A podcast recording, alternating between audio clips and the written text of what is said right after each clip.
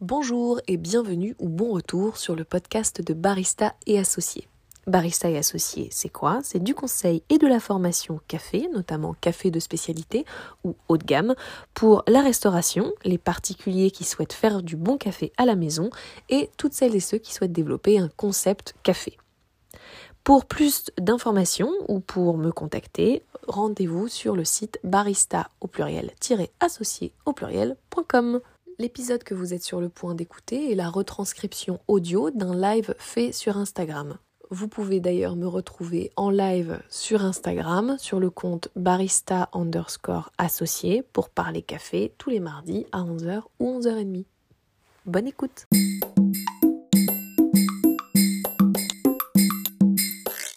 Bonjour, bonjour, ça y est, je suis live. Alors pour ceux qui re-regardent la vidéo, euh, qui regardent en IGTV avec un petit peu de retard, je m'en excuse, il est 11h05. Euh, mais je suis prête, je me suis fait un café. Ce café est un... Bonjour à la première personne qui me rejoint, je suis un peu en retard. Alors, je disais que je me suis fait un café avec un café de Round Hill Roastery. Je sais pas si vous allez pouvoir le voir à l'endroit. Mais c'est un éthiopien naturel, euh, torréfié il y a un petit moment maintenant quand même. Mais bon, c'est pas grave. Hein. Euh, vu que je ne suis pas dans un environnement où j'ai accès à du café facilement, en tout cas, euh, voilà, j'utilise ce que j'ai. Un petit café. Je sais pas si vous aussi vous avez votre café. Moi, ça me fait plaisir en tout cas d'être, de faire une pause café avec du monde là, comme ça, euh, toute seule. Je suis dans, je suis, je suis en, je suis en Haute-Savoie, donc je suis pas du tout sur Paris, donc pas du tout dans un environnement où il y a des coffee shops. Ça fait du bien de, de pouvoir boire un petit café en faisant comme si j'étais avec des gens, comme si j'étais avec vous. Alors, les sujets d'aujourd'hui.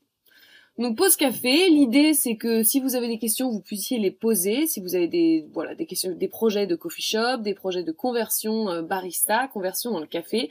Si vous voulez juste prendre un café en parlant un peu café euh, ici avec moi, avec nous, euh, bah, voilà, c'est aussi ça peut aussi être être une bonne chose. En attendant, comme vous avez peut-être suivi sur les stories que j'ai postées récemment, j'ai posé des questions. Je vous ai demandé si vous aviez des sujets que vous vouliez que vous vouliez aborder.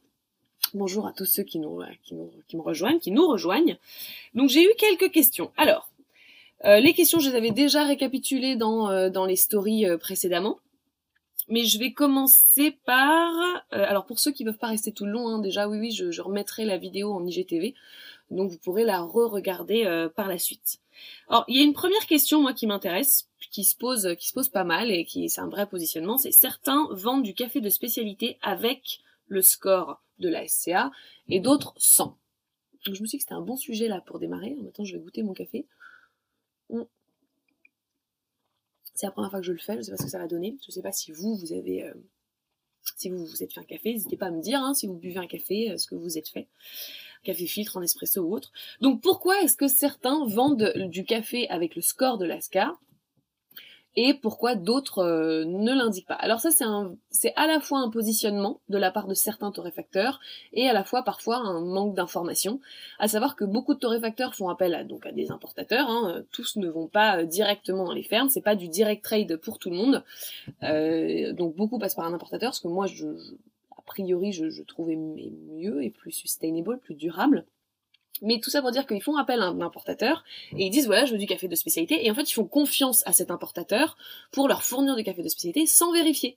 À savoir que le torréfacteur quand il achète le café à l'importateur il vérifie pas toujours le score. C'est pas le cas de tout le monde hein, mais c'est le cas de c'est le, cas de quelques torréfacteurs et du coup ben quand vous leur demandez mais c'est quoi le score de ce café en fait ils savent pas toujours. Ils savent pas toujours, euh, ils ont pas reçu la fiche avec euh, le score affiché. Donc parfois il faut demander. Il faut pas hésiter quand on achète du café, à, pas forcément en tant que torréfacteur, mais en tant que barista dans un coffee shop, faut pas hésiter à demander à son torréfacteur, vu qu'on achète son produit, de nous fournir les informations euh, et le score qui, de, la scan, le score SCA du café, donc le score café de spécialité. Maintenant, il y en a qui choisissent aussi de ne pas mettre le score de la SCA. Alors, pourquoi d'après vous? Je pose la question, j'en profite pour euh, boire une petite gorgée. Hmm.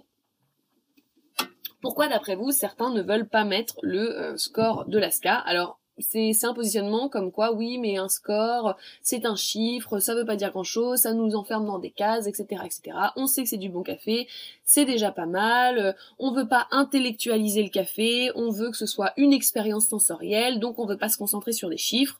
On veut juste que le client puisse acheter son café et s'il le trouve bon tant mieux s'il le trouve pas bon c'est pas grave. Après tout un score c'est enfin c'est c'est parce que c'est des mélanges c'est pas toujours des mélanges Anissa, c'est pas toujours des mélanges, ça peut être des pures origines.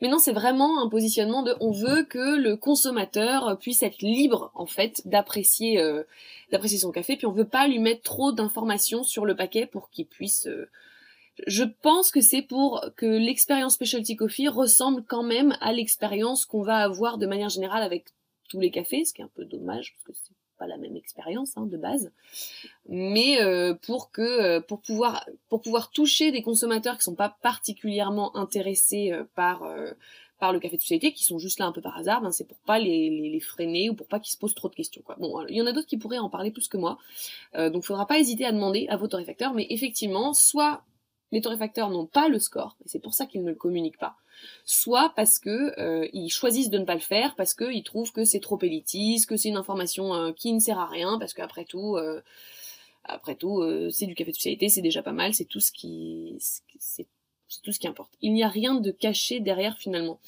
Derrière le score, pas toujours. Je pense pas. Moi, je pars pas du principe que les gens euh, sont, sont, de mauvaise intention, que les torréfacteurs sont de mauvaise intention en voulant cacher un score, par exemple, pour pas dire que c'est. Ils veulent, ils veulent pas qu'on pense que c'est un mauvais café. Donc, au lieu de dire, euh, tiens, c'est un 80 sur 100, qui est la note minimale, hein, minimum pour euh, pour être qualifié de café de spécialité par la SCA, il faut un minimum 80 sur 100.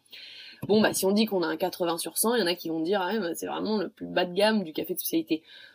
Mais oui et non, euh, d'abord effectivement euh, entre 80 et 82, parfois selon les régions, selon les évaluateurs, ça va être assez similaire. Je ne suis pas convaincue que, que ce soit pour cacher un café qui serait moins bon que euh, qu'un autre qui serait noté 86, 87, 90. Sachant que 87, 90, c'est des très très bons cafés, c'est déjà des choses excellentes qui sont en général très chères. Donc fiez-vous au prix fiez-vous à votre palais.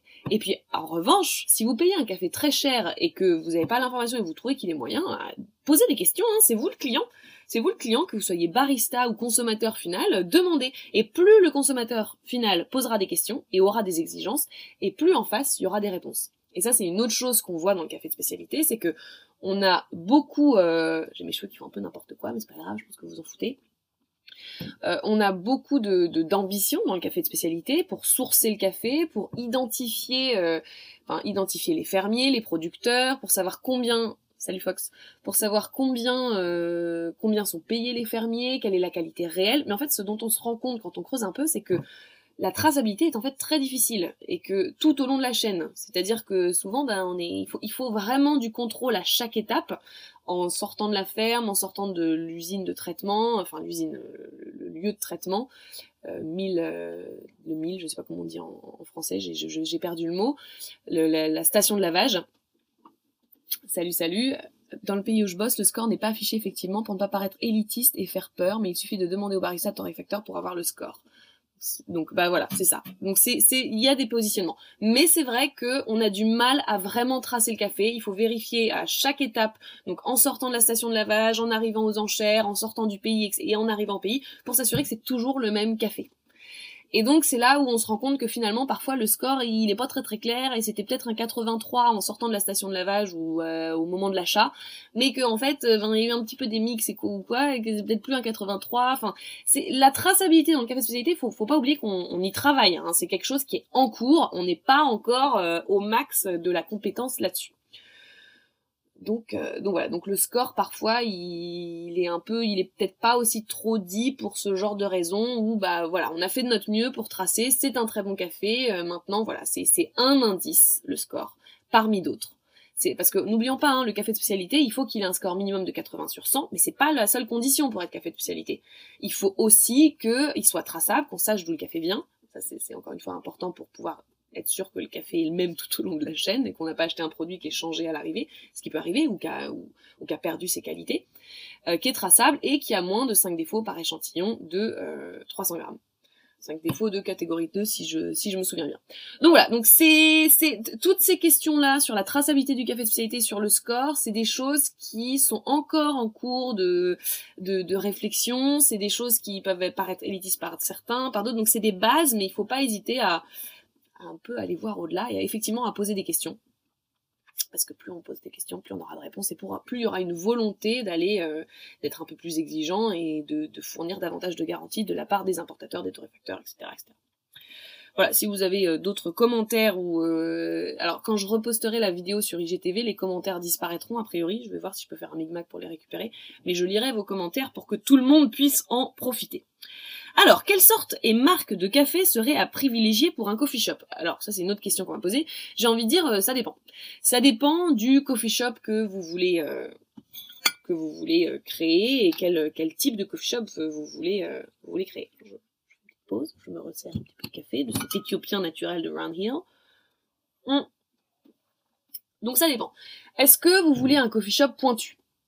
Est-ce que vous voulez euh, créer un coffee shop avec une image pointue, un concept pointu, avec euh, par exemple beaucoup de filtres, de café filtre à la main, à la demande, manuel Est-ce que vous voulez vous, servir plusieurs espressos, euh, des guests Est-ce que vous voulez servir au contraire plutôt du brunch, vous concentrer sur l'offre food, bouffe, ou et puis du coup ben servir un café? Alors certes, il n'y aura pas le choix. Certes, ce sera un café plutôt euh, bon certes mais pas exceptionnel mais il sera constant voilà. En fait la première chose que vous devez faire pour sélectionner votre café pour votre coffee shop c'est déjà identifier le concept l'identité que, que, que le café va venir soutenir et que le café va venir porter. Si vous voulez un café pointu eh ben il va falloir aller sur des cafés euh, pure origine a priori, euh, par des torréfacteurs qui ont une image plutôt pointue, avec du coup ben forcément des prix un petit peu plus élevés. Donc il y, a du choix, hein, mais c'est j'ai pas très envie de donner de nom là tout de suite de torréfacteurs. N'hésitez pas à me demander en message privé si ça vous intéresse, euh, lesquels seront peut-être un peu plus pointus. Euh. mais ça, il faut suivre les actualités du, du café de spécialité en vous abonnant à plusieurs comptes pour voir euh, pour voir lesquels sont à la page, lesquels sont les plus innovants. Et ça, si on veut faire un café pointu, c'est l'idée aussi de d'apporter dans son coffee shop des cafés qui, euh, qui sont en avance. Par exemple, en ce moment, euh, les, les, les fermiers, les producteurs jouent beaucoup avec les, la fermentation du café. Donc on a des profils aromatiques différents grâce à ça. Bon, bah c'est travailler avec des torréfacteurs qui vont mettre ça en avant. Mais du coup, ça coûte plus cher. Donc voilà, pure origine, une variété, mix de variétés, faut voir, échanger bien avec le torréfacteur, ça c'est pour quelque chose de pointu. Si vous voulez un café qui soit euh, bon, mais sans être sans être pointu, sans avoir une palette aromatique exceptionnelle, parce qu'après tout, tout le monde n'a pas forcément les capacités de, de sentir, d'identifier toutes les palettes aromatiques.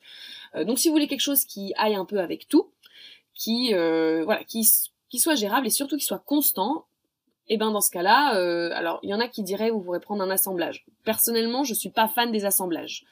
il me semble que c'est aujourd'hui, avant que c'était hier, et dans ce cas-là je l'aurais loupé, mais il y a un il y a un talk avec Miaela, la torréfactrice de Belleville, il y a euh, Noah qui est une sociologue qui fait sa thèse sur le café de spécialité et il y a une Q-grader, donc quelqu'un qui a, le, diplôme Q-grade qui permet de noter les cafés de spécialité. Donc il y a cet échange-là, il me semble que c'est aujourd'hui à 17h30 sur Instagram en live. Regardez le profil de Miaela Yordach ou Noah Berger. Il y aura plus d'informations, je pense, euh, ici 17h30 aujourd'hui Instagram sur justement l'intérêt de l'assemblage. Est-ce qu'il vaut mieux assemblage ou pure origine? Personnellement, avant d'avoir vu le talk, je préfère pure origine. Pourquoi? Parce que dans un assemblage, vous avez plusieurs cafés, mais à chaque fois que vous moulez votre café, bah vous savez pas quelle proportion de quel café vous avez dans chaque dose. Dans une dose de 20 grammes, ça se trouve vous avez 50% d'un café, 20% d'un autre et, euh, et 30% d'un troisième, mais ça se trouve ça correspond pas aux proportions initiales de l'assemblage. Je sais pas si c'est clair pas me poser des questions. Mais pour moi, ça, ça rajoute une variable inconstante. C'est pour ça que je préfère les pures origines, qui de base sont inconstants parce que chaque grain de café est, unique entre guillemets et, peut apporter sa dose euh, de variable. Donc personnellement, je serais plus sur le pure origine, même pour faire juste un bon café, pour accompagner un brunch, une offre, une offre bouffe, euh, voilà. Euh, plutôt, alors ça dépend, ça dépend quel profil vous voulez, vous voulez servir. Euh, moi, mes favoris, c'est forcément éthiopien et colombien, mais c'est peut-être parfois trop aromatique. Donc, euh, un classique, ce serait un brésilien naturel. Euh, sinon, en Amérique centrale, moi, j'aime pas mal le Salvador. Je trouve que le Honduras, c'est quand même des profils qui sont, qui pour moi, se, sont pas enfin, ils, se démarquent pas mal, je trouve. Ils sont pas très consensuels. Après, ça va dépendre de la torréfaction, ça va dépendre du café. Donc, parlez-en à votre torréfacteur, mais plutôt Amérique centrale ou Amérique du Sud pour un café assez consensuel qui peut euh, qui, peut être facile à gérer. Euh, voilà. Maintenant, sachant que euh, le café c'est un produit de saison et donc il va falloir changer quand même au, cours de l'année. Donc il va falloir probablement servir deux, trois cafés différents, d'origine différente. Encore une fois, discutez-en avec votre torréfacteur. Mais donc voilà, donc pour répondre à la question quelle sorte et marque de café sera privilégiée pour un coffee shop, tout dépend de l'identité de votre coffee shop allez sur les comptes Instagram, regardez l'image des torréfacteurs, quelles, sont les valeurs qu'ils mettent en avant, les, qualités qu'ils mettent en avant, et voyez si ça correspond à votre concept. Et ensuite, contactez-les, voyez les prix, évidemment, parce que ça marche aussi. Euh, mais moi, par exemple, pour un coffee shop qui veut faire du bon café, je vais quand même donner deux, trois noms, parce que, parce que, parce que bon, euh, c'est aussi euh, des, personnes dont je respecte le travail, donc je pense que c'est important. Mais si vous voulez un café qui soit euh, à des prix accessibles, tout en étant bon et constant, je trouve que Esperanza fait un très très bon travail là-dessus. Ils ont les mêmes cafés d'année en année, donc ils construisent une relation avec avec leurs producteurs, avec les fermiers. Ils font du bio. Et je suis pas sûre que ce soit. Il me semble que c'est 100% bio, mais à vérifier, à voir avec eux. Esperanza Café, donc à Saint-Denis. Euh, des prix très abordables, du bon café. Pour des choses un peu plus pointues en France, moi j'aurais tendance à aller chez KB, euh, qui reste très abordable avec des très bons cafés, euh, KB Café Roaster, voilà. Euh, sinon, il y a qui d'autre? Peut-être que j'y pense pas trop. En France, torréfacteur français. Euh, des choses qui changent un peu. Il y a Oven Even à Paris. Après, faut voir parce que je crois qu'ils ont un type de profil qui convient pas forcément à tout le monde, donc faut goûter. Mais euh, ouais, en gros, moi, mes deux go-to euh, en France, après, faut voir, hein, faut voir selon, encore une fois, chaque chaque personne va, en fonction des valeurs d'un concept, en fonction des idées derrière un projet, je vais penser à différents torréfacteurs. Mais c'est vrai que Esperanza KB, je trouve qu'il y a une constance, il y a une qualité qui, qui, est assez fiable, avec des prix qui sont tout à fait tout à fait abordables. Voilà. Après, ceux qui veulent quelque chose d'un peu plus voilà, bref, je vais pas rentrer dans les détails, mais mes deux favoris, l'arbre à café, oui, alors moi je suis, ça, va dépendre, ça va vraiment dépendre du concept. Moi, c'est pas forcément celui vers lequel je vais aller pour les, les personnes qui euh, qui viennent vers moi pour euh, pour des concepts, mais euh, pour des concepts de coffee shop. Mais voilà, faites vos expériences, surtout goûtez les cafés, allez dans les coffee shops, commandez sur internet, comparez et voyez ce que vous vous préférez et aussi les valeurs de la marque du torréfacteur, est-ce qu'elle colle au vôtre. Bonjour, bonjour. Alors, Druni. Hmm. Je suis pas sûre de savoir qui c'est, mais je crois. Coucou. Alors, y a-t-il une autre question Y a-t-il des diplômes spécifiques pour devenir barista? Si oui, où suivre les formations? Alors, vous pouvez suivre des formations avec moi bien sûr, en ligne. Euh, voilà, moi je fournis pas de certificat, je fournis pas de diplôme parce que aujourd'hui j'ai pas ce qu'il faut, j'ai pas la structure qui permet de donner un certificat qui me permet effectivement de vérifier les compétences acquises au cours de la formation. Euh, surtout que de mon expérience en Australie et en France, quand il y a des certificats qui sont qui ont été donnés à la suite de formation, en général ça d'abord tous les certificats c'est pas forcément pris en compte. Ce qui va être pris en compte, oui, c'est ça, Alex. Euh, ma, ma formatrice barista pendant deux ans. Euh, ce qui va être pris en compte, c'est euh, comment vous allez vous débrouiller derrière un bar. Est-ce que vous allez avoir les bons gestes, les bons réflexes? Alors c'est sûr que quand on débute, on ne sait pas toujours, mais en attendant, on va voir quelles sont les bases que vous avez intégrées. Et ça, vous pouvez avoir tous les diplômes qui soient. Si vous avez finalement, si le diplôme dit que vous avez des compétences, euh, donc euh, niveau 1, niveau intermédiaire, professionnel, ça, dépend des, ça dépend de la formation, mais qu'en fait derrière le bar il y a rien qui sort, ben ça servira pas à grand chose. Donc le plus important, gardez bien en tête si vous êtes, vous voulez vous former au métier de barista, le plus important c'est quand vous allez faire un essai, euh, quelle est, quelle va être votre attitude derrière le bar, et quels, quels vont être les gestes que vous allez mettre en avant et voilà et votre comportement. C'est ça qui va compter. Après, oui, il existe des certificats. Euh, c'est ceux qui sont délivrés par la SCA, Specialty Coffee Association. Coucou Lulu. Euh, donc la Specialty Coffee Association euh, qui, qui délivre, qui donne, enfin qui, qui fournit des diplômes, des certificats à l'échelle mondiale. En France, il y a plusieurs formateurs. Vous pouvez trouver les centres de formation sur le site de l'ASCA, qui liste, euh, qui, le site de l'ASCA va lister les différentes formations, les dates de formation, les types de formation.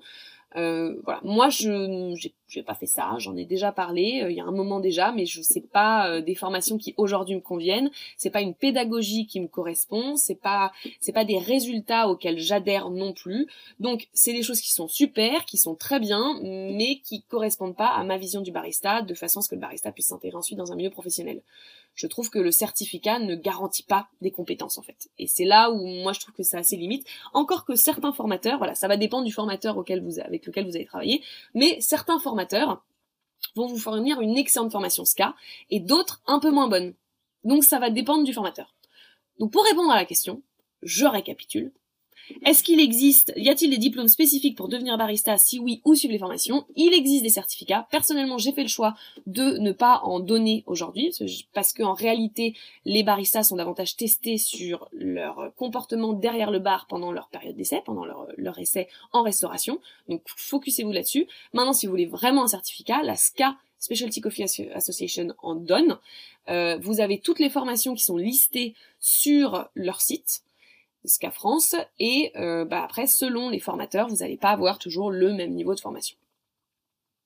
Ensuite, question suivante. Je rebois un petit peu parce que je parle, je parle, mais je bois pas beaucoup mon café, il devient froid. Hmm.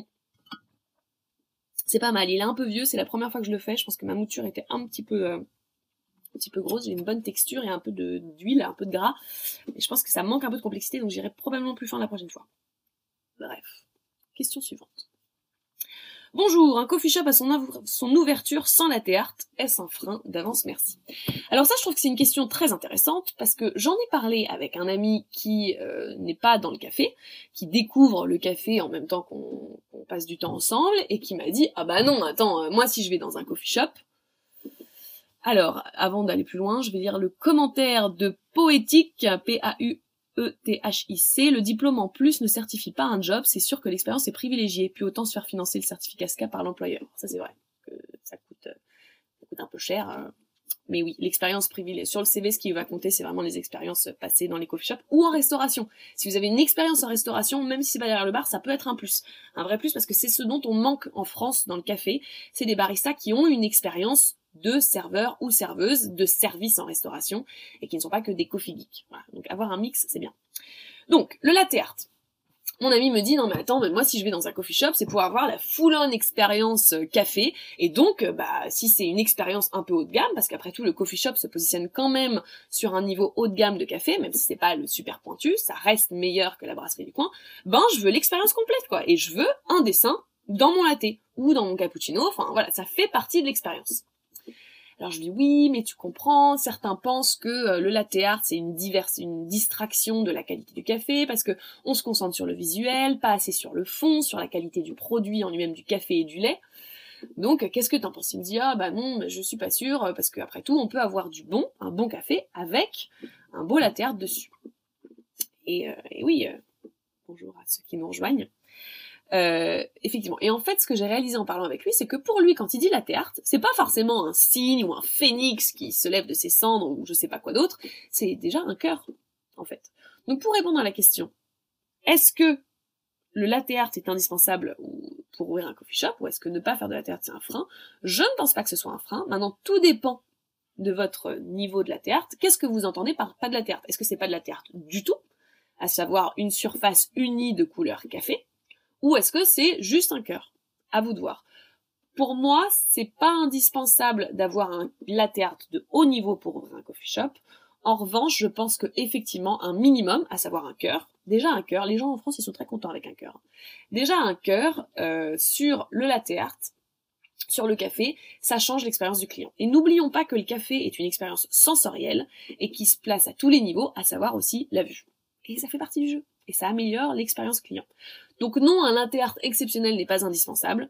Euh, un latte art en formation, en, amélioration, enfin voilà, en, work in progress, en progression, ça peut être très bien. Mais je pense qu'un minimum, à savoir un cœur, c'est effectivement, euh, ça, ça, fait partie du jeu. Aujourd'hui, le coffee shop en France, c'est un lieu qui se positionne sur un café un peu plus haut de gamme que ce qu'on a dans euh, une brasserie ou un restaurant classique. Et donc l'idée, c'est d'aller jusqu'au bout de ça en proposant au moins un cœur. Voilà, c'est mon opinion. Je sais pas si vous en avez d'autres. N'hésitez pas à la partager soit ici, soit dans les commentaires. Euh, mais j'espère que ça vous apporte des réponses. Alors quelle heure il est là? Parce que je parle, je parle, mais 11h30, euh, ça fait 25 minutes. Euh, je vais continuer, parce qu'après tout, j'ai trois autres questions. Si vous, vous en avez d'autres, encore une fois, n'hésitez pas à les poser ici. Alors, question suivante. Avoir une Lamarzocco, est-ce que c'est indispensable? Hmm. Alors, je ne sais pas si tout le monde sait ce que c'est qu'une La Marzocco. C'est une machine euh, à espresso italienne. La Marzocco, c'est une marque euh, euh, mythique, traditionnelle. Voilà, c'est une grosse marque du café, du café en général, mais aussi du café de spécialité. Pourquoi? Bah, Parce qu'elle a fait ses preuves, tout simplement. C'est-à-dire que on sait qu'il y a pas mal de constance dans ce qu'elle propose. C'est solide, ça tient, ça tient bien. enfin, moi, je, de, de mon expérience, il y a peu de problématiques avec les La Marzocco comparé à d'autres machines. Moi, j'ai travaillé sur, j'ai été formée sur une Strada. J'ai été formée avec des produits de luxe. Hein. J'ai été formée sur une Strada de la Marzocco. Ensuite, j'ai bossé. C'était une, euh, c'était une Cineso. Cineso, moi j'aime beaucoup. Euh, c'est un peu plus fragile qu'une La Marzocco, c'est plus cher aussi, mais je, trouve que c'est en termes d'extraction, je trouve qu'on a des choses qui sont un peu plus fines, mais bon, ça, ça se débat. Euh, ensuite, j'ai bossé avec une Spirit, donc c'est la c'est la marque Kiss van der Westen. Euh, j'ai travaillé encore avec une Cineso, ça c'était en Australie, tout ça. Après en France, j'ai bossé, c'était pas une Spirit, c'était une Mirage, il me semble. Kiss van der Westen aussi. Encore une Cineso. Bon, bref, en gros, j'ai travaillé sur des Lamarzocco, des Cineso et des Kiss. Euh, est-ce qu'une Lamarzocco est indispensable? Non, parce qu'il y a d'autres marques qui sont très bien. Maintenant, pour un budget, pour, pour un positionnement minimum haut de gamme, euh, avec euh, un produit solide et un rapport qualité-prix intéressant, la Marzocco reste pour moi une des meilleures machines. Il y a d'autres marques qui sont moins chères, euh, mais qui du coup sont moins constantes dans les rushs ou entre les rushs et les périodes de creux, bah, parce que vous savez, l'eau, elle va, on va débiter plus d'eau, donc les températures de du chauffe-eau vont, varier, parce que bah, avec renouvelé avec de l'eau fraîche. Donc du coup, bon, ça, enfin voilà, ça dépend du système à l'intérieur de la machine, mais dans les rushs, l'eau va pas chauffer de la même façon. Euh, bonjour, qu'est-ce que vous pensez de l'homme barista, barista? Alors je ne sais pas ce dont, je ne sais pas ce que c'est, je ne sais pas de quoi vous parlez. Donc je veux bien quelques précisions. Euh, mais euh, voilà, bref, la Marzocco, constant, des prix qui sont élevés effectivement par rapport à certaines machines qui sont à 1000, 1500, 2000 euros. Avec du 1000, 1500 euros pour une machine de groupe, vous n'aurez pas quelque chose de très solide dans le long terme, ni quelque chose de très constant. Euh, donc, euh, pour moi, c'est autant investir direct, surtout que quand vous ouvrez un coffee shop, la machine, c'est quand même le, ça fait partie du budget principal, enfin c'est le, le cœur du budget, euh, c'est une grosse partie du budget. Donc, euh, pour moi, j'investirais. Une la Marzocco, c'est fiable, c'est voilà, vous pouvez pas vous planter avec une Marzocco. À moins d'aller dans les produits un peu plus compliqués de la Marzocco, où là, bon, c'est peut-être un peu plus expérimental. Mais sinon, une Linéa la Marzocco, c'est du basique et ça marche très bien. Vous pouvez faire de la très bonne qualité avec ça. Donc une la Marzocco, est-ce que c'est indispensable? Non, vous avez d'autres marques. Mais pour quelque chose de durable qui a fait ses preuves, et avec un rapport qualité-prix intéressant, pour moi, c'est une des meilleures options.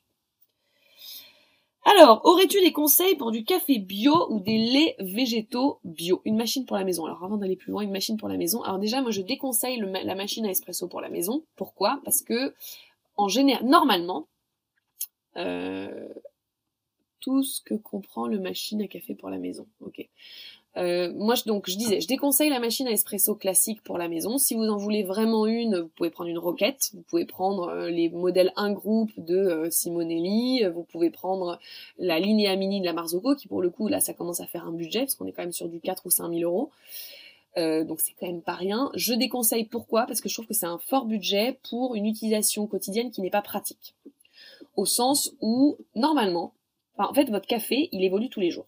Tous les jours, il change. Il dégaze, c'est-à-dire qu'il perd du dioxyde de carbone qui a été produit pendant la torréfaction, mais en plus, il s'oxyde avec l'oxygène. Ce qui veut dire que tous les jours, tous les jours, ben, il faut faire ses réglages de moulin. Il faut changer son moulin, affiner la mouture, et puis selon la température de la pièce, selon la météo, selon la qualité de l'eau, parce que l'eau en général, elle est l'eau du robinet, l'eau de la ville, elle n'est pas constante ça arrive peut-être dans certaines villes, mais c'est pas toujours le cas. Et ça, le café, il y est très sensible, surtout avec une machine à espresso. Donc, ce que je veux dire, c'est que tous les jours, vous allez devoir ajuster vos, réglages de moulin, notamment, pour pouvoir faire l'espresso. Donc, en fait, vous allez devoir en faire deux ou trois, deux ou trois espressos, aller un peu plus fin, un peu plus gros, ajuster, goûter, hop, je réajuste. Et le temps que vous arriviez à l'espresso qui vous plaît, vous aurez déjà plus envie de café, parce que vous en aurez goûté plusieurs.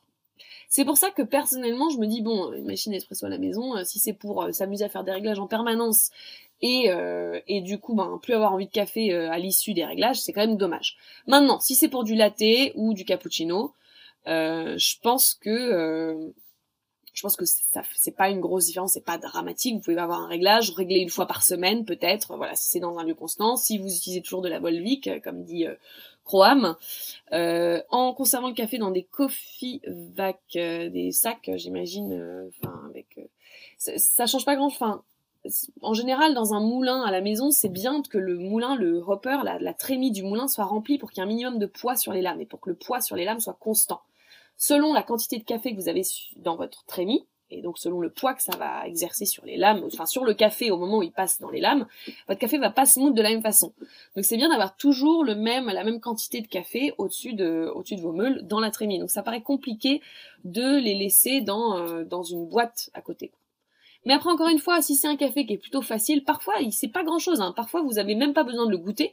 Si c'est un café qui est plutôt constant, plutôt que vous connaissez surtout, vous changez, euh, vous en faites un le matin vous le timez, et s'il coule exactement dans le même temps euh, que la veille, avec la même, euh, le même poids à l'entrée, même poids à la sortie, c'est qu'a priori, il n'y a pas grand-chose qui a changé. Et au lieu de le goûter, ben, si jamais il a coulé un peu plus vite, ben, vous affinez la mouture pour qu'il puisse couler un peu plus lentement.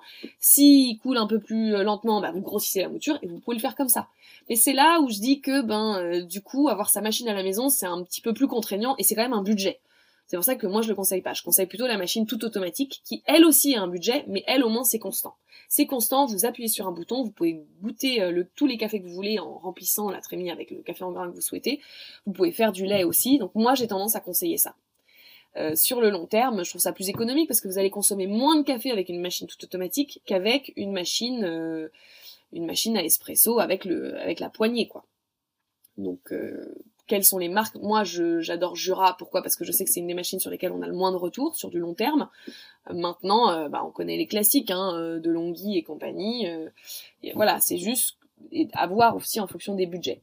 En fonction des budgets. Mais pour moi, une machine toute, automatique, elle, gagne sur les machines à espresso pour la maison. Pourquoi? Parce qu'une machine à espresso, pour qu'elle soit de qualité pour la maison, faut investir un sacré budget et que, comme je vous le disais, faut faire des réglages avec son moulin en permanence. Faut le moulin en plus, faut un bon moulin. Enfin, ça devient compliqué, quoi. Alors, si vous êtes passionné, allez-y, foncez, tant mieux. Mais bon, faut, faut quand même avoir une sacrée dose d'énergie pour faire ça au quotidien. Alors, bonjour, j'ai une Delonghi broyeur à grains très satisfaite. J'aimerais trouver un bon grain chez un torréfacteur. Lequel me conseilleriez-vous?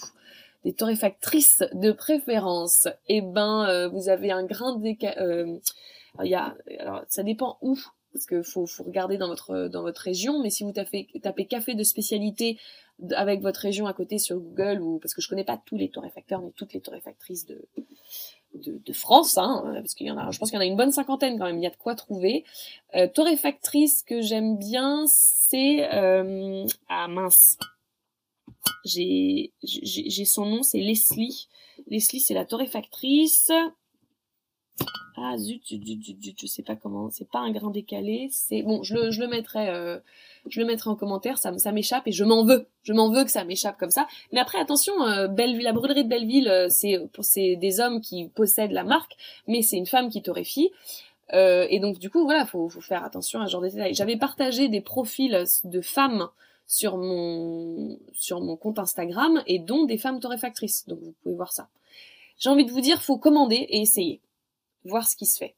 Et des femmes, les sligontes, ah, ça, ça, me, ça, me, ça me crise de pas trouver, mais je l'ai mis, je l'ai mis dans mes profils Instagram quand j'avais partagé les profils de femmes. Évidemment, là, je peux pas accéder à mon compte. Sinon, ce serait pas drôle. Je vais regarder. Euh... C'est pas un grain décalé. C'est gramme gramme. Pardon, je, je, je, cafouille un petit peu, mais c'est gramme gramme. Gramme gramme, euh, c'est des femmes. Pour, voilà.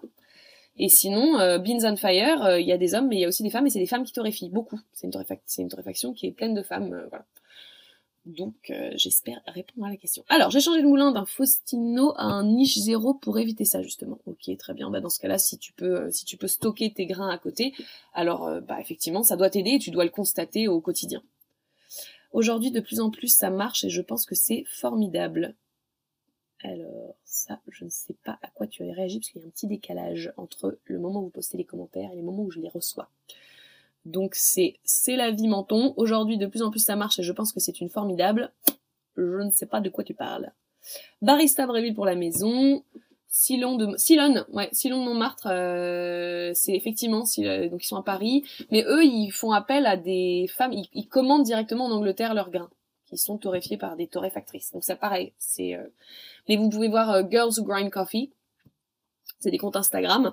Mais c'est vrai que je pourrais partager régulièrement des comptes de femmes. et voilà, Girls Who Grind Coffee. Euh, je pourrais partager si ça vous intéresse des comptes de femmes torréfactrices et, remettre un petit coup là-dessus. J'avais j'avais déjà mis, mais euh, j'avais pas eu beaucoup de. Toutes les femmes ne s'étaient pas manifestées, mais, je pense que c'est effectivement si ça vous intéresse, je ferai un effort là-dessus. KB, c'est une femme, c'est une équipe qui torréfie, dont une femme. Sarah, Sarah torréfie de temps en temps. De se faire son petit expresso et cappuccino à la maison. Ah bah oui, oui, oui, ça c'est agréable, hein, surtout dans les temps qui courent, on peut plus. Euh, on peut plus aller dans un coffee shop pour euh, consommer euh, consommer son latte ou son cappuccino. Moi, ça me manque. Ça, c'est sûr que j'aime beaucoup les flat white, les cappuccinos, les, les moins, ça a trop le goût de lait pour moi, mais mais j'adore ça et c'est un vrai plaisir à chaque fois de voir la mousse, euh, le lait. L'élite aussi, ils font de très belles machines. Hmm, je connais pas ça. Après, moi, je suis moins performante sur le, enfin, j'ai moins de connaissances sur le matériel de la maison parce que je suis principalement avec le matériel de professionnel. Donc si vous avez des marques et tout, n'hésitez pas effectivement à les mettre dans les commentaires. J'en profite en parlant de cappuccino et de latte pour revenir sur une chose. Quand on disait le latte art, c'est pas forcément indispensable, mais il faut au moins un joli cœur. Une des raisons pour laquelle le latte art c'est indispensable avec un joli cœur, c'est parce que un joli latte art, ça peut être un cœur, un basique, mais bien fait, ça montre que le lait a été correctement moussé et que le barista maîtrise en fait ses techniques et son lait. Et ça indique qu'a priori le café va être meilleur malgré tout, parce que si le lait est pas bien moussé, le café peut être très bon, la boisson finale sera moins agréable. Donc la art, je dirais indispensable parce que ça, ça pousse à maîtriser les techniques pour faire mousser le lait. Il faut avoir la bonne quantité d'air pour que euh, le lait soit, soit un peu plus léger, tout en gardant le côté crémeux. Euh, enfin voilà. je, faisais un petit retour sur ça. Alors j'ai une dernière question que j'avais euh, notée. À ton avis, c'est quoi le moment ou l'étape la plus dure quand on ouvre un coffee shop? Si vous avez d'autres questions, je vous invite à les mettre dans les commentaires, parce que ce sera la dernière sinon que, que j'aborderai. C'est quoi le moment ou l'étape la plus dure quand on ouvre un coffee shop? Alors, il y en a plusieurs. Je pense qu'il y en a une qui est difficile, c'est quand on cherche un local. Chercher un local, c'est la partie où on est confronté à la réalité du marché et où on galère euh, soit déjà à trouver un lieu qui nous plaît, donc euh, bah, ça peut être décourageant quand on en visite plein et qu'il n'y en a aucun qui nous va. Ça peut être le fait que ben on a trouvé un local mais finalement le propriétaire, enfin le bailleur, il est pas sûr de euh, que les conditions ça va, qu'il veut le finalement un coffee shop, euh, peut-être que ça lui plaît pas, ou alors la banque va s'opposer au projet. Donc je pense que ça c'est pas évident. Il y a, il y a des gens qui mettent plus de deux ans. Moi j'ai un client, ça fait un an qu'il cherche un local. Et bah, vu la situation actuelle, voilà, c'est encore plus ralenti. Et euh, il faut une sacrée dose de motivation pour, euh, pour continuer. Il y en a qui ont abandonné leur projet parce que justement ils trouvaient pas de local ou parce qu'ils en ont trouvé un et puis ça a capoté euh, et, ça, et ça les a découragés. Donc première étape difficile, trouver un local. Parfois c'est très simple. Hein. Il y a des gens ils trouvent avant même d'avoir lancé leur projet ils trouvent le local. Donc ça dépend. Mais ça peut, c'est souvent c'est une des étapes qui décourage les, les futurs propriétaires de coffee shop. Une deuxième étape qui est difficile, je dirais que c'est dans les mois qui suivent l'ouverture. Euh, parce que à l'ouverture, à la rigueur, on a l'excitation. Encore qu'il y en a au moment de l'ouverture, ils repoussent l'ouverture encore et encore parce que ouvrir, c'est s'exposer au public, c'est se lancer dans le grand bain, et donc euh, ça leur fait peur. Et donc ils repoussent. Donc bon, mais ça c'est plus personnel peut-être. Mais dans les mois qui suivent l'ouverture d'un coffee shop, il va forcément au début, il y a, y a, pas beaucoup de monde quoi. Vous n'êtes pas connu, euh, vous n'avez pas fait vos preuves, et puis les gens vous connaissent pas. Il y a des gens, ils passent devant un, ça fait deux ça fait deux ans qu'un coffee shop a ouvert dans leur quartier, ils passent devant tous les jours et ils, le voient qu'au bout de deux ans, ils rentrent et ils disent ah mais vous venez d'ouvrir. Donc il faut du temps quand même pour se faire connaître et que les gens soient au courant que vous existez. Et donc dans les mois, je dirais les je dirais les six premiers mois du d'un coffee shop, vous n'avez pas grand monde et financièrement, vous tirez sur la corde parce que vous avez tout investi dans l'ouverture. C'est pour ça que moi j'ai tendance à conseiller de garder une marge pour les premiers mois, de, de garder une partie d'investissement pour les premiers mois parce que il va y avoir pas mal d'ajustements à faire. Mais là, c'est vous vous êtes lancé et ça y est, vous êtes confronté à la réalité du marché, mais à une réalité qui est encore pire que par la suite parce que on vous connaît pas encore. Donc ça, je pense que vous êtes fatigué de toute l'énergie que vous avez investie dans votre ouverture, dans vous êtes fatigué de voilà, de tous ces efforts que vous avez fournis, vous vous habituez à un nouveau rythme de vie, parce qu'en général, ce qu'ouvrent des coffee shops, c'est des gens qui n'ont pas l'habitude de restauration, de la restauration, donc c'est des nouvelles contraintes, c'est voilà, c'est un nouveau rythme. Et en plus de ça, vous n'avez pas grand monde, donc il y a tout un peu qui s'accumule et c'est épuisant. Alors, pour une ouverture de coffee shop réussie, combien de clients dans les premières semaines et mois? Alors, euh, pour moi, alors on va pas parler des cas où euh, vous avez euh, d'un coup ça marche, ça cartonne parce que vous avez les bons, vous avez les, bons contacts dans la presse, ce qui font que voilà, on parle de vous, du coup les gens sont courants, du coup vous avez du monde, ce qui est pas forcément un gage de réussite parce que c'est pas parce que vous avez du monde que vous réussissez. Il faut pas oublier que, ok, vous avez du monde qui venait, qui vient, qui vient, pardon, mais combien de, enfin combien vous dépensez pour toutes ces personnes? C'est ça le, jeu, c'est d'équilibrer vos dépenses avec vos revenus. Si vous avez beaucoup de revenus mais que vos dépenses sont un peu plus élevées ou à peine moins élevées, euh, ça, ça marche pas beaucoup.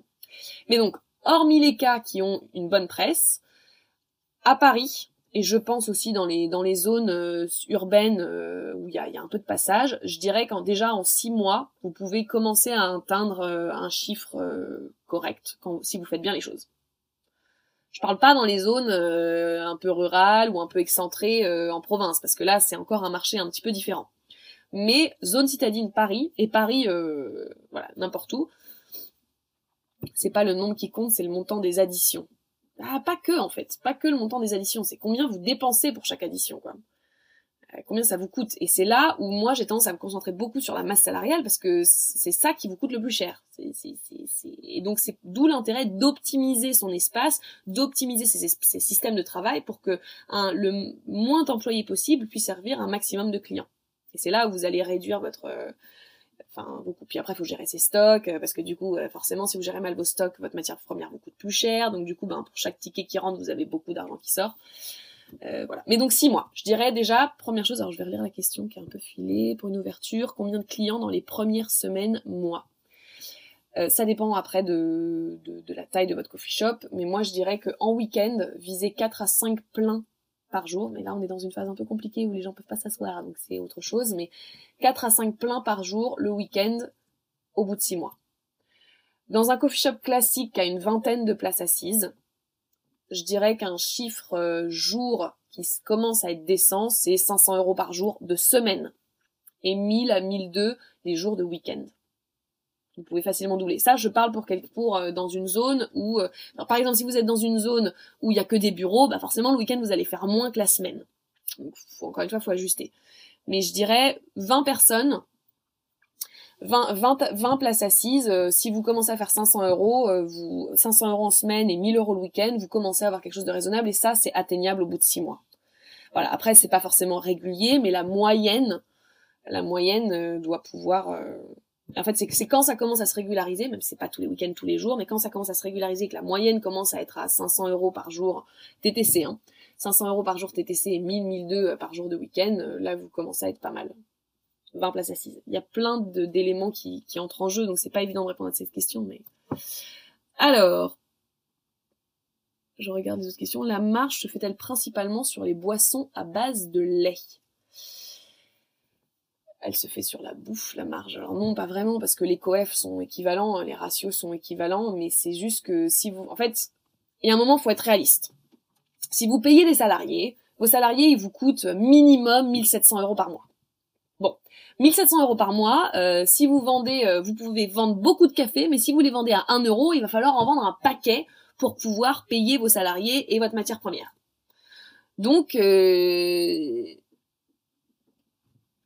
donc bah, il faut un minimum, il faut quand même un ticket moyen qui soit un minimum élevé. Et si votre ticket moyen, donc ticket moyen, c'est combien les gens dépensent en moyenne quand ils viennent chez, vous par personne? Euh, si votre ticket moyen, votre panier moyen, il est, euh, il est bas, bah, il va falloir avoir beaucoup, beaucoup, beaucoup de clients. Donc ça veut dire qu'il faut soit une grosse capacité d'accueil, soit un gros débit. Donc par exemple être dans une gare. Et là, si vous êtes dans une gare, votre ticket moyen, c'est là où il va falloir faire les, les, les calculs, quoi. Entre bon, je suis dans une zone qui est pas particulièrement passante ou qui est passante, mais voilà, je sais que je vais pouvoir faire euh, en moyenne 80 clients jour parce que j'ai tant de places assises que je peux viser à peu près le week-end 4-5 pleins, euh, donc ça veut dire que votre shop se remplit 4 à 5 fois la journée, ou en semaine 2 pleins, bon bah j'ai 80 personnes, je peux faire, euh, enfin enfin je peux faire 80 personnes par jour en moyenne, bon bah comme je veux avoir tel budget, ah j'ai plus de batterie, faut peut-être que je vérifie ça, excusez-moi. C'est bon, ça charge. Bon, il y a une petite pause. Mais donc c'est là où il faut fixer vos objectifs. Bon bah voilà, j'ai tant de dépenses, j'ai besoin de temps, euh, de faire tant par mois. Bon bah du coup concrètement, euh, si je peux avoir tant de clients par jour, euh, il faut un ticket moyen de combien? Bon alors il me faut un ticket moyen de, mettons, 12 euros. Bon ça c'est un peu un standard. 12 euros c'est un bon ticket moyen quand vous faites de la bouffe, quand vous faites du, du, déjeuner, du brunch, voilà. Ok, 12 euros. Bon bah 12 euros ça veut dire que j'ai un, je peux vendre, allez un café, mettons deux et un plat euh, et un plat. Bon bah voilà. En fait, c'est comme ça que vous calculez, calculer vos prix. Je dirais pas que la marge se fait principalement sur le lait. Vous vous vendez un ticket moyen plus élevé avec du lait, forcément, parce que bah, votre, boisson lactée elle est à 4 euros, 5 euros, alors que votre espresso il est à 2 euros, 3 euros, donc forcément c'est voilà ça joue. Mais votre marge elle est pas forcément plus élevée sur du lait. Parce que en général quand on est dans un coffee shop on utilise un lait qui est plutôt euh, fermier euh, etc et, euh, et, il coûte assez cher en fait. Alors moi j'ai un coffee shop et je pense qu'il faut donner de la qualité être professionnel et surtout faire passionner les clients dans ce monde formidable du café de spécialité. Mais je suis tout à fait d'accord. Mais après l'idée, et je pense que je conclurai là-dessus, sauf si vous avez des, questions, mais l'idée c'est aussi de pas se sacrifier au nom de la qualité. C'est-à-dire que l'idée c'est quand même que vous, vous en retiriez un, style de vie, un mode de vie et, euh, et, et, et, des moyens qui vous permettent de vivre correctement. Le sacrifice au nom de la qualité, au nom de la passion, euh, ça marche un temps, mais à un moment on s'épuise à se sacrifier, on s'épuise, et puis bah du coup on n'a plus d'énergie à donner à on n'a plus d'énergie à donner à la bonne cause. Donc, faut, faut pas oublier que c'est moi j'ai eu des j'ai enfin j'ai des amis donc propriétaires de coffee qui m'ont dit bon c'est bien gentil tout ça, on fait de la qualité, c'est top, mais en attendant on a à peine de quoi se payer et à peine de quoi payer nos employés quoi. Eh ben montez prix. Alors moi j'avais ce, ce personnage, je lui avais pris son menu, j'avais rayé tous les prix, j'avais augmenté et c'est pas grand chose, c'est de 50 centimes ou 1 euro. Et résultat, ben, il a fait un changement de. Du coup, ça lui a permis de monter son chiffre d'affaires de façon significative. Et il m'a dit, mais c'est effectivement, je me sens plus valorisé, c'est plus agréable de travailler. Et voilà. Donc la passion, oui, mais au bon prix. Hein. Encore une fois, se sacrifier pour le bon café, euh, ça marche un temps, mais c'est pas, c'est pas durable non plus. Hein. Si on veut augmenter euh, les, tarifs du café de spécialité pour que les fermiers, les producteurs puissent vivre, ben, c'est pareil pour nous, quoi. Alors, pensez-vous qu'il est utile d'ouvrir tôt le matin selon les villes Bien sûr? Bah, ça dépend de l'endroit et ça dépend de votre clientèle. Je sais qu'en France, on n'a quand même pas vraiment euh, la tradition de se lever tôt, tôt, tôt. Hein. C'est-à-dire que par rapport en Australie, où euh, on ouvrait à 6h ou 6h30 du matin, 7h euh, au plus tard, c'est sûr qu'en France, pour moi, c'est pas la peine.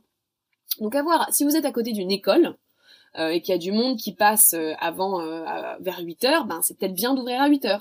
Comme ça, vous vous faites connaître des parents, qui du coup pourraient revenir le week-end. Mais le problème, c'est que si vous ouvrez à 8 heures, vous fermez à quelle heure? L'idée, c'est pas d'être épuisé à la fin de la journée.